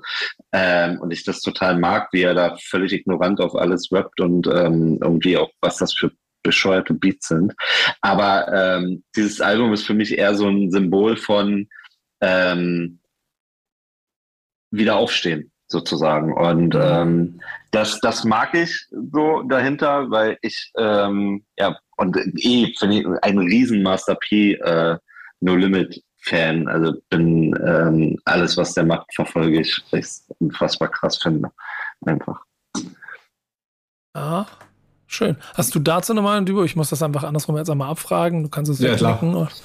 Äh, nee, nee, also ich bin äh, auch ein brutaler No-Limit-Fan gewesen damals. Hab selbst von meinen Eltern zu Weihnachten selbst gedruckte No-Limit-Pullis bekommen, weil die nicht wussten, wie man das aus Amerika nach Deutschland bestellt. Da sind die irgendwie in der Stadt zu so einem Print-Dude gegangen. Äh, meine Freundin hat mir eine No-Limit-Panzer-Chain machen lassen im äh, Schmuckladen. Also ähm, das, äh, das habe ich äh, auf jeden Fall alles gefühlt. Ähm, noch dazu, wenn du Basketball-Fan bist, äh, ich weiß nicht, ob ihr das mitbekommen hattet, damals Master P hat ja sozusagen sogar ja, am Tra Training Camp von Charlotte Hornets teilgenommen und ist fast in die erste Mannschaft gekommen. Also ähm, genau, und das, wenn du nebenbei sozusagen äh, das machst, Aber ist Danny, das schon eine brutale muss, Leistung. Danny, ich muss dich kurz fragen, der hat doch für Toronto und für Charlotte gespielt, dachte ich immer. Für die Farmteams, so wie ich, also ich meine, der hat nur in der Preseason gespielt und nicht in der, in der Saison. Ah, okay, Ja. krass. Genau, okay. genau. Weil ich, ich hatte nur im Kopf, dass er bei Toronto und bei Charlotte war. Ja. Ja, aber wenn du, also man muss das mal einordnen, ne? Der Dude hat halt nicht auf dem College Basketball gespielt, sondern auf der Straße und ist sozusagen so ehrgeizig, dass er sich dann Privattrainer genommen hat und dann gesagt hat, okay, ich gehe dann zu den zum Trainingscamps und die, die, die Teams haben halt gesagt, okay, natürlich kann er bei uns mitspielen, das ist halt äh, super äh, Publicity und dann rockt er die Dinger da und ist kurz davor in die Profimannschaft zu kommen. Also ähm, das Aber das spiegelt alles von dem wieder, ne? Also wenn man sich das mal auf der Zunge zergehen lässt, der hat ja mit No Limit, hat er ja, der hat ja quasi, äh, ohne dass man das immer so bewusst weiß, sozusagen, ey, ohne den hätten wahrscheinlich ganz viele Rapper keine Vertriebsdeals. So, Mhm. der ist der Grund, warum es Cash Money gibt, weil Universal sich damals gedacht hat, halt mal stopp, nochmal so ein äh, so ein Industrie-Independent-Label können wir uns hier nicht durch die Geg äh, Lappen irgendwie, äh, ge äh, ja genau, irgendwie durch die Lappen gehen lassen. So und haben damals irgendwie den Cash Money mit, äh, glaube ich, 29 oder 30 Millionen Dollar ausgestattet als Starter-Deal, weil No Limit so erfolgreich war. Mhm. Also das muss man sich mal auf der Zunge zergehen lassen. So. Und äh, was dieser Typ Independent alles gemacht hat, von Autoradios verkaufen und Felgen oder jetzt die neuen Snoop Loops, äh, also halt einfach Müsli von Snoop, das ist halt einfach, der Typ ist einfach irre. So, ich finde das Wahnsinn. Ja. Er hat halt immer, hat er keinen Vertrieb, er hat eine Idee gehabt für einen Kinofilm, wollte keine, äh, keinen äh, Dings hier machen, keinen Vertrieb, wollte das Geld finanzieren, hat er halt gesagt, okay, mach ich selber. Dann gründe ich halt eine Filmfirma, seine Filmfirma ge- gegründet und all den Scheiß, also brutal, ja, super Vorbild auf jeden Fall, ist krasser Typ. Ähm, jeder, der so äh, im Hip-Hop als Manager sich inspirieren lassen möchte, der kann mal die Legacy von Master P so ein bisschen zurück äh, verfolgen. Und äh, wird, glaube ich, wird motiviert sein. Und wahnsinnige, be bewegende Geschichte. Ne? Jetzt gerade ist ja seine Tochter, glaube ich, gestorben. Dann ist es sein Bruder oder sein Cousin mit Ziehmörder, der da Ja, sein Bruder. Knast- Sein Bruder, also das ist schon ähm, da immer wieder aufzustehen und quasi sich zu fokussieren und nicht in Anführungsstrichen einfach in eine Alkohol- oder Drogensucht abzurutschen. Dafür habe ich allergrößten Respekt bei den Typen, muss ich wirklich sagen. Ich lese hier nebenbei ein kleines bisschen im Wikipedia-Eintrag. Das ist eine sehr wilde Geschichte auf jeden Fall. Da gibt, allein das ist, da kannst du einen Film draus machen. Der wird ja bestimmt auch irgendwann kommen. So. Äh, in, inklusive äh, acht Tage Trainingscamp bei den Charlotte äh, Hornets. Ähm, zwei Spiele, acht Minuten gespielt, gedroppt worden. Dann im nächsten Jahr bei den Toronto Raptors Also er hat doch zwei Ein- Spiele gespielt. Ja, ein, ein, ein Spiel, also nee, nee, nee, nee, nee in, in, den Trainingscamps gespielt Okay, und ja. dann sich da äh, direkt gedroppt worden, keine faire Chance bekommen, sich darüber aufgeregt und dann noch ein bisschen weiter gespielt, aber die Karriere dann auch nicht weiter verfolgt. Das war so ein bisschen, also hat noch ein paar Sachen hier gemacht in der ABA und CBA und so, aber NBA oder gar nichts. Das finde ich, find ich, sehr, find ich sehr stark. Finde ich sehr stark. So, schöne Geschichte. Jetzt bin ich mal gespannt, wie wir da eine Überleitung machen können zu unserem Classic der Woche, Janik. Jetzt, jetzt bist du in der Bringpflicht. Boah, der, toll. Was- soll ich jetzt machen? Was kann ich ja gar Erzähl's nicht bauen? einfach. Die kann ich gar nicht bauen. Aber wir haben ja vorhin über politische Haltung gesprochen und die haben wir jetzt in Klassikform. Die haben wir jetzt in Klassikform. Bestimmt spielen die drei Jungs auch irgendwie Basketball auf irgendeinem überschaubaren Niveau. Wir haben als Classic der Woche dieses Mal Hahnkampf von KIZ mitgebracht. Das wird am 24. August 15 Jahre alt schon. Ähm, ist damals über das legendäre Label Royal Bunker gekommen. Und hat Hits wie Böses Mädchen, Walpurgisnacht, Neuruppin, Spaß, diese ganzen Songs sind da drauf. Ähm, und war damals das zweite Studioalbum von den Jungs und hat, finde ich, so ein bisschen ähm, ja, so mit nochmal den Grundstein für das gelegt, was KIZ heute irgendwie ist. Also das ganze, die ganze große Portion Gesellschaftskritik, was wir vorhin angesprochen hatten, aber auch Gewalt, Selbstironie, Sex in den Texten, was damals noch in der Form echt neu war, ähm, schon noch polarisiert hat, angeeckt hat, aber auch einfach mega abgefeiert wurde. Ähm, genau, legendäres Album, Riesenerfolg der Jungs. Äh, Hahnkampf, 15 Jahre alt geworden. Das sind Momente, an denen man merkt, dass man doch schon älter ist, ne? wenn das 15 Jahre her ist. Ja, das habe ich nämlich auch gedacht, weil das war ein Album im Gegensatz jetzt zu Scarface, was wir eben besprochen haben, was ich auch aktiv gehört habe. Früher noch deutlich mehr KZ gehört, als ich es heute tue. Ähm, da habe ich auch gerade gedacht, ai, 15 Jahre. Hey, ich ich ja. habe einen journalistischen Moment mit KZ gehabt, in dem ich es gehört habe und gedacht habe, also ich erzähle das mal und dann könnt ihr, könnt dann eher Ja sagen und die Geschichte zeigt es ja, aber ich weiß noch ganz genau, wie ich mit diesem Deu Deu Rap Deutschland Kettensägen Massaker euer Bunker CD 2 oder keiner was das ist, da dahin zu Dennis Kraus, Chefredakteur der Backspin gegangen bin und gesagt habe, Bruder, hier, Album des Monats. Und er mich angeguckt hat, Nico, das ist ein Mixtape allerhöchstens, pack das mal in deine Kategorie, aber Album des Monats auf keinen Fall. Ich so, nein, hörst dir an. Das war Quatsch, ne, weil es alles auf fremden, fremden Produktionen war. Ja. Aber ähm, der Effekt da drin zu merken, okay, hier habe ich gerade Deutschrap-Geschichte in der Hand, das kann ich im Nachhinein jetzt schön behaupten, aber ich schwöre Stein und Bein. In der ersten Sekunde, als ich es gehört habe, habe ich gewusst, okay, hier verändert sich jetzt gerade etwas an der, an der, an der Erdplattenformation im Deutschrap. Wie war es für euch? Genauso. Hm. Danke. Nee, tatsächlich, ich habe, ich habe, ähm, das kann ich ja ganz offen sagen. Ich habe damals äh, ähm, KZ live gesehen. Das war einer ihrer ersten Auftritte und zwar im Rauchhaus. Also das waren maximal 100 Leute. Klo war hinter so einem Vorhang. Also das kann man sich ja alles überhaupt nicht vorstellen. Ich glaube eher so ein, ich weiß gar nicht, Danny, ob du das weißt, ob das sonst eigentlich eher so ein, wie so ein besetztes Punker-Konzertding ist oder sowas, aber ähm, also wirklich ein ganz, ganz kleiner Laden und dann sind die da aufgetreten und das war eine irre Energie. Die war sogar so irre, dass ich es damals überhaupt nicht verstanden habe, aber trotzdem irgendwie angezeigt war.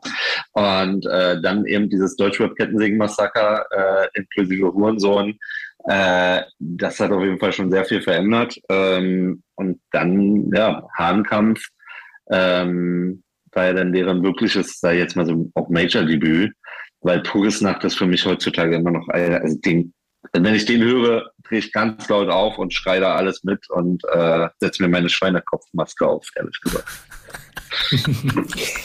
ja, also äh, für mich war das ähm, nicht ganz so wie für euch. Ich bin ja zu der Zeit noch sehr, sehr, sehr aktiv in die erst guter Junge äh, Geschäfte eingebunden gewesen.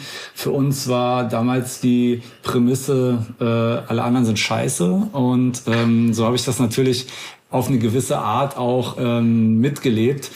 Ähm, habe dann halt hinterher schon zugeben müssen, dass diese äh, Alben mind-changing waren. Ähm, aber wir haben trotz allem oft im Tourbus oder irgendwo ein Song äh, laut mitgehört und es war der Durch die Tür Geher. Der war einfach so asozial, asozial stumpf und äh, äh, so mit dieser Berliner Schnauze. Ähm, also dem konnten wir schon einiges abgewinnen. Vielleicht der falsche Song, so jetzt zurückblickend, wenn man KIZ richtig einordnen will, aber äh, der hat Spaß gemacht damals schon, ja.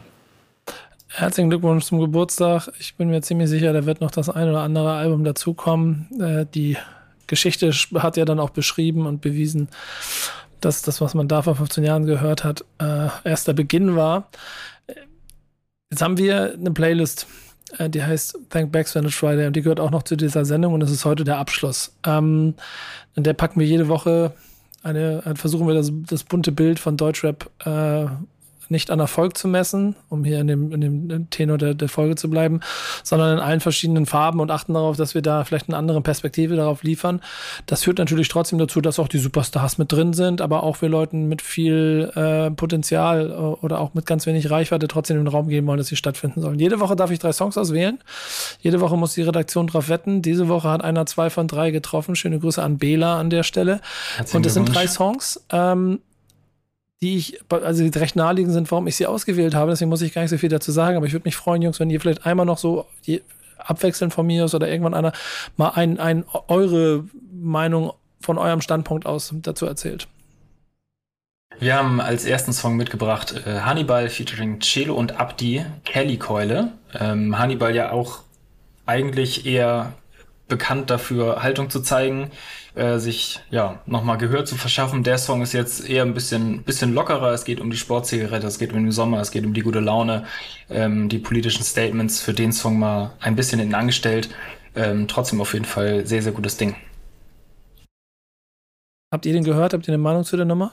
Ja, ich habe den auch repostet. Ich finde, äh, das ist so ein sehr seltener, smoother Deutschrap-Sommersong. Ähm, den werde ich bestimmt die nächsten Sommer äh, durchweg pumpen. Ich bin kein Kiffer, aber äh, ich fühle den trotzdem. Ich, ich, ich fühle halt ehrlicherweise, ich mag Hanis Art und ich bin so, bin so traurig darüber, dass er, dass er also, oder wie soll man sagen, es, es, passiert ja wieder was, aber dass es immer mal wieder so ruhig war zwischendurch und jetzt kriegt man regelmäßig die Songs in alle, allen verschiedenen Farben. Das macht sehr viel Spaß. Ja. Song Nummer zwei ist Shindy, Mummy Freestyle. Ähm, sehr überraschendes Release, finde ich. Also ich, naja, gar nichts mitbekommen. Er hat es einfach rausgehauen, den Song. Ähm, thematisch klassischer Shindy-Song. Es geht um Marken, es geht um das gute Leben. Ähm, der Sound wieder, gerade im Vergleich zur Single davor, Hot Summer, ein bisschen ruhiger und auch sein, sein Flow wieder sehr ruhig, bisschen dieses leicht arrogante drin, was er auch gefühlt jetzt so von Song zu Song immer so ein bisschen bisschen mehr auf die Spitze treibt. Ähm, für mich so ein Grower. Also beim ersten Mal hören dachte ich so, ja, gab auch schon mal bessere Shindy-Songs. Ähm, jetzt nach zwei, dreimal öfter hören, habe ich schon eine, eine, deutlich bessere Meinung dazu auf jeden Fall. Es ist halt, ist halt wieder die Ignoranz pur und einfach auch nichtssagend und trotzdem das äh, sehr schlau formulierend manchmal, also mit schönen Bildern zu formulieren. Aber Patrick, siehst du, siehst du die, die, die, die da irgendwie noch diesen einen Star in so jemand wie Shindy? Ich habe nämlich das Gefühl, es gibt eine ganze Generation, die sich darauf einigen kann, dass das ihr, ihr, ihr Go-To-Guy, ihr Held ist. Ja, ich denke schon. Also ich denke schon. Ich finde auch, witzigerweise, ich habe mit meiner Kollegin kurz auch über diese Nummer gesprochen, dann sind wir eigentlich auf den Punkt gekommen, dass Shindy musikalisch alles darf. Also, weil das ist so, und alles, was der gefühlt macht, hat auch immer eine gewisse Aura und einfach eine wahnsinnige Qualität. So, also ähm, fand die Nummer auf jeden Fall auch gut. Spannend. Top. Und Nikos dritter Song, Madness featuring Fatoni, Lass gehen, lass los. Ähm, auch ein etwas ruhigeres Song, relativ ernstes Thema. Es geht darum, dass einem manchmal alles zu viel wird, dass man ein bisschen Abstand, ein bisschen Ruhe braucht. Ähm, Genau, ist die erste Single, meine ich, vom äh, kommenden Album. Mago lebt und ähm, ja, finde ich vom Sound ein bisschen ungewöhnlich für Madness fast. Also der, der Beat ist natürlich ein bisschen ruhiger, aber schon trotzdem melodischer als das, was man sonst so von ihm hört, finde ich. Ähm, hat mir auf jeden Fall gut gefallen, sehr interessant. Bin gespannt, was da jetzt noch so, noch so kommt Richtung Album. Es ist, ist halt auch wieder eine komplett andere Blase, ne? Also dreimal, drei unterschiedliche Bubbles, die wahrscheinlich mitunter, also in die eine oder andere Richtung manchmal gar nicht genau wissen, ob es die anderen überhaupt gibt, habe ich so manchmal das Gefühl. Das hat sich immer kräftiger so entwickelt. Ähm, und jetzt ist Madness ja jemand, der so auch schon länger dabei ist und der im Zweifel Stichwort Erfolg mit dem Juice-Cover, was er musikalisch auch mal klar gefeiert hat, für sich so Zenits erreicht hat und auf dem Splash auf einer großen Bühne stehen. Ähm, und damit kann man vielleicht die Runde schließen. Habt ihr das Gefühl oder, oder, oder wie würdet ihr euer Gefühl dafür beschreiben, dass es immer mehr verschiedene Einzelbubbles gibt, ist meine These.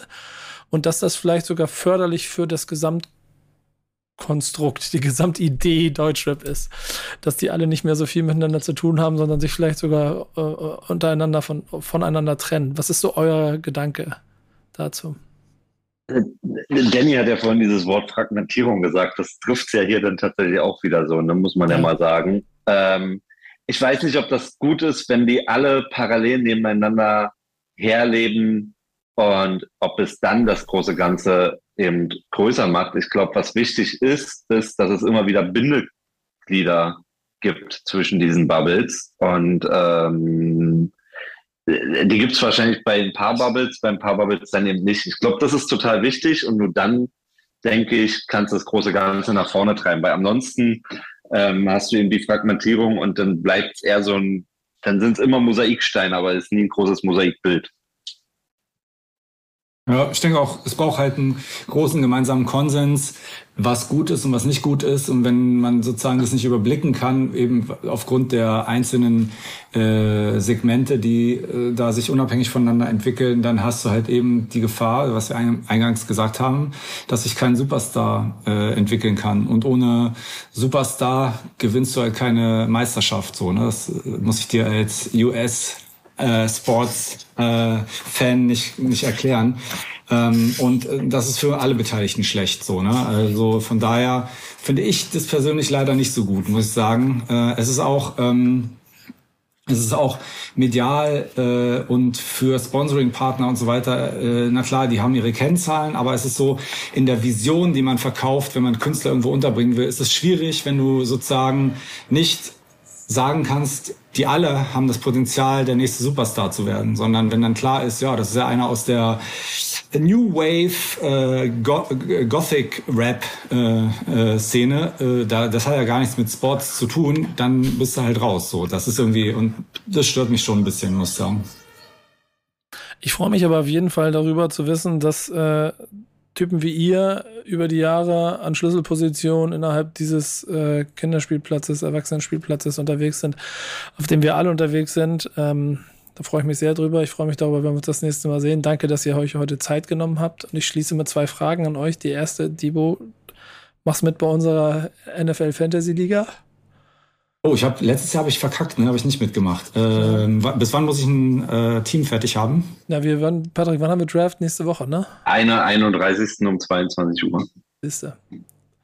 Guck mal, Am 31. Ja, äh, ja. kommst jetzt eh nicht raus aus der Nummer, das war auch eher rhetorisch gemeint. ja, Danny mach, Danny, mach mal mit, bitte. Herzlich willkommen. Herzlich willkommen ich, in unserer Fantasy-Liga. So, jetzt haben wir es okay. auf Band. Komm, komm, komm, kommst nicht raus. Ich bin da beim Videodreh, ich muss noch gucken, ob ich das hinkriege. Aber, ja, das kriegst du jetzt noch Autopick. Äh, und, und ja, damit, damit, damit, bin ich mal, da bin ich mal Zweiter geworden in einer anderen Liga. Ähm, und Patrick, Frage an dich, wann fahren wir nach Amsterdam? Ähm, das beantworte ich dir außerhalb dieses Podcasts, aber im äh, September wahrscheinlich. Sehr gut, ich freue mich drauf. Das war der Backspin Stammtisch powered by O2 mit zwei großartigen Menschen, Divo, Patrick Tiede. Danke, dass ihr da wart. Bis nächste Woche. Macht's gut. Ciao. Ciao. Ciao. Stammtischmodus, jetzt wird laut diskutiert. Ist auf dem Stammtisch, Stammtisch, wer dabei bleibt, amtlich. Stammtisch Phase. Denn heute brechen sie noch Stammtisch verholen. Ich heule mich an meinem Stammtisch aus. Backspin. Backspin. Backspin. Backspin.